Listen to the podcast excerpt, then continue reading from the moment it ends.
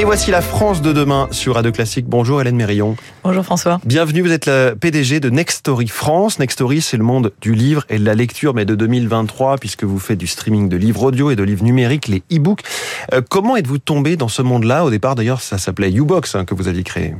Oui, tout à fait. Je, suis la fondatrice du pionnier de la lecture en streaming en France, qui était il y a plus de 10 ans. Et puis nous euh, nous sommes rapprochés de Nextory, qui est un groupe suédois présent sur 10 marchés et qui est un des, des, des leaders de la lecture en streaming en Europe maintenant.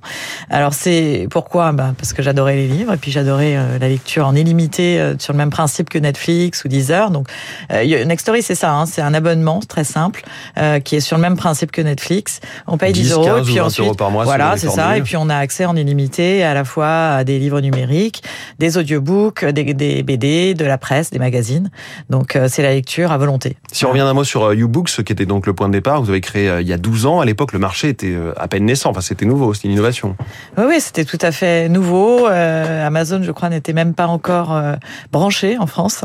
Euh, voilà, donc on a on a inventé la lecture en streaming en Europe. À quel point le marché a grossi depuis, est devenu éventuellement mature ou pas encore? Oui, alors c'est évidemment très différent suivant les marchés en Europe. En Scandinavie, on a beaucoup d'avance. à peu près 65% des lecteurs lisent en, lecture audio hein, sur les pays scandinaves. Et puis en France, ça s'est développé très très vite récemment avec une lecture audio qui s'est développée euh, sur une croissance à deux chiffres.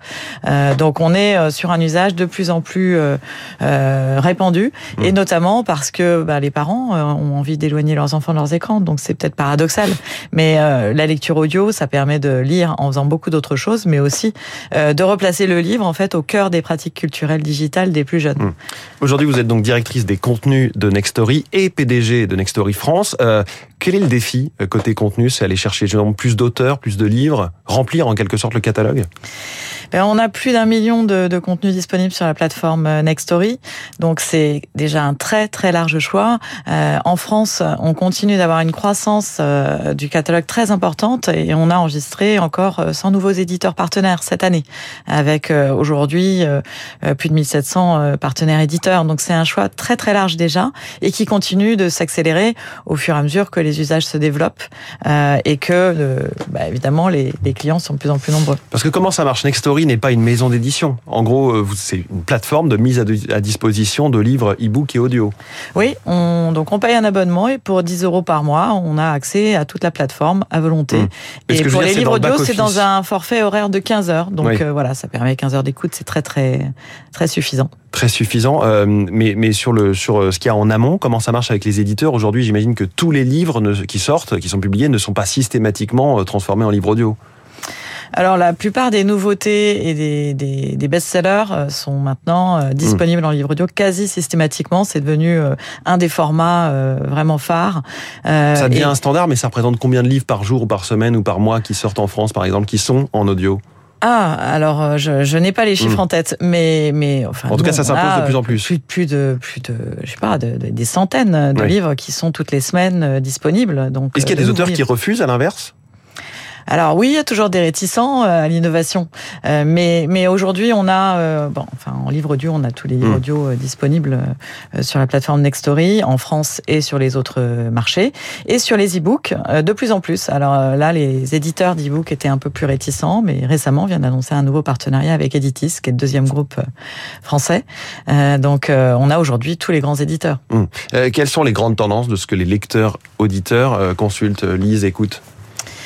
Alors, euh, je dirais les histoires d'amour, ça a toujours été euh, un best.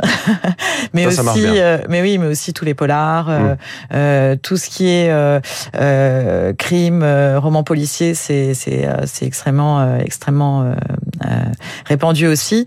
le manga, la BD pour les plus jeunes. et puis après, il y a des différences suivant les marchés. C'est-à-dire qu'on ne lit pas la même chose en Suède, en France. Par exemple, est-ce qu'il y a des, des choses oui, bah par exemple la Finlande, les lecteurs finlandais sont très très fans de crimes, euh, alors qu'en France, on va avoir beaucoup plus nous des, des lectrices euh, euh, de romance euh, ou de polars un peu plus classiques ou de littérature. On est presque dans le cliché en fait, hein, les, les, polars euh, au nord et l'histoire d'amour en France. Euh, on parle énormément d'intelligence artificielle, notamment pour transcrire du texte en audio. Est-ce que vous explorez l'idée?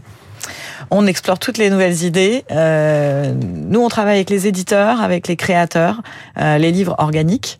Euh, on est euh, grand fan de la diversité culturelle, de la créativité. Euh, et par contre, euh, l'intelligence artificielle offre des nouvelles opportunités, notamment pour pouvoir peut-être industrialiser certains process. maintenant, je pense que ça ne remplacera pas la créativité, je dirais, moi je l'appelle mmh. organique, mais humaine, tout simplement. voilà. Comment vous vous battez face à Amazon que vous évoquiez tout à l'heure, le géant du secteur qui lui a des poches euh, quasiment infinies en termes de financement? Alors nous, on est euh, une plateforme indépendante. Euh, on croit à la diversité. Euh, de, de contenu, c'est-à-dire à la fois euh, les petits éditeurs comme les grands, et puis euh, les diversités culturelles suivant les pays. on croit aussi à une application où on trouve tout pour la famille, c'est-à-dire à la fois des e-books, des audiobooks, des BD, des magazines, de la presse, et pour qu'il y en ait un petit peu pour tous les choix.